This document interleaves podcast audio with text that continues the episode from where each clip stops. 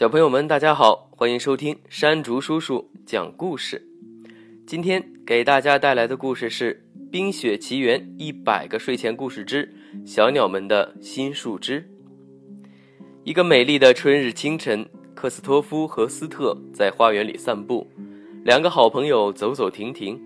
斯特慢悠悠地吃着绿油油的青草和嫩树叶，克斯托夫便在斯特享用早餐的时候做起了伸展运动。不一会儿，克斯托夫抬起头，伸出双臂，惬意地伸了一个懒腰，满脸欢喜地说：“今天的天真是格外的蓝呐！”斯特抬起大脑袋，也看了看湛蓝的天空，心想：“没有什么区别呀，天一直都是这样的。看来是克斯托夫今天心情好，我应该趁这个机会跟他多要些胡萝卜吃。”克斯托夫哪里会知道斯特的这些小心思？他自顾自地沉浸在美好的景色和喜悦的心情里。突然，树林间传来了扑棱棱的声音，把克斯托夫和斯特都吓了一大跳。一会儿，又传来了叽叽喳喳的鸟叫声，随即好多小鸟向着他们的方向冲了过来。停下，停下！我们不是要侵占你们家园的坏人，我们是你们的朋友啊！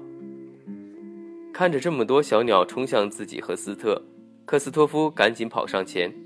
想要挥手拦住朝他们直直飞来的鸟群，一阵呼啦啦的响声过后，小鸟们齐刷刷地从克斯托夫头顶飞过，根本没理他。咦，他们要去哪里呢？克斯托夫一头雾水。他回头一看，笑得直不起腰。原来，小鸟们已经稳稳地站在斯特的大鹿角上，开始叽叽喳喳地聊天了。斯特顶着一脑袋小鸟。用一脸不明白发生了什么事的表情看着克斯托夫，他轻轻晃了晃头，但是小鸟们纹丝不动。斯特，原来他们喜欢上了你头上的新树枝。斯特用大鼻子喷了喷气出来，好像在说：“我也很无奈呀。”克斯托夫来到斯特身边，数了数斯特鹿角上的分叉，又用双臂当尺量了量鹿角的宽度。斯特可真是个强壮的大家伙，因为这些小鸟。克斯托夫才第一次如此仔细地研究起斯特的鹿角，鹿角很像珊瑚的形状。最有意思的是，角向前的分叉和向后的分叉长得并不一样。向前的分叉又短而扁平，像铲子一样；而向后的分叉长得像树枝。克斯托夫这才明白，在植物被积雪覆盖的冬天，地面冻得很硬，想把珍贵的食物挖出来饱餐一顿，驯鹿就得想办法刨雪翻土。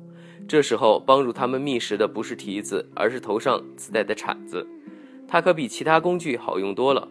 驯鹿会低下头，把鹿角戳进土里，再抬头一翻，藏在土里的食物就被掀出来了。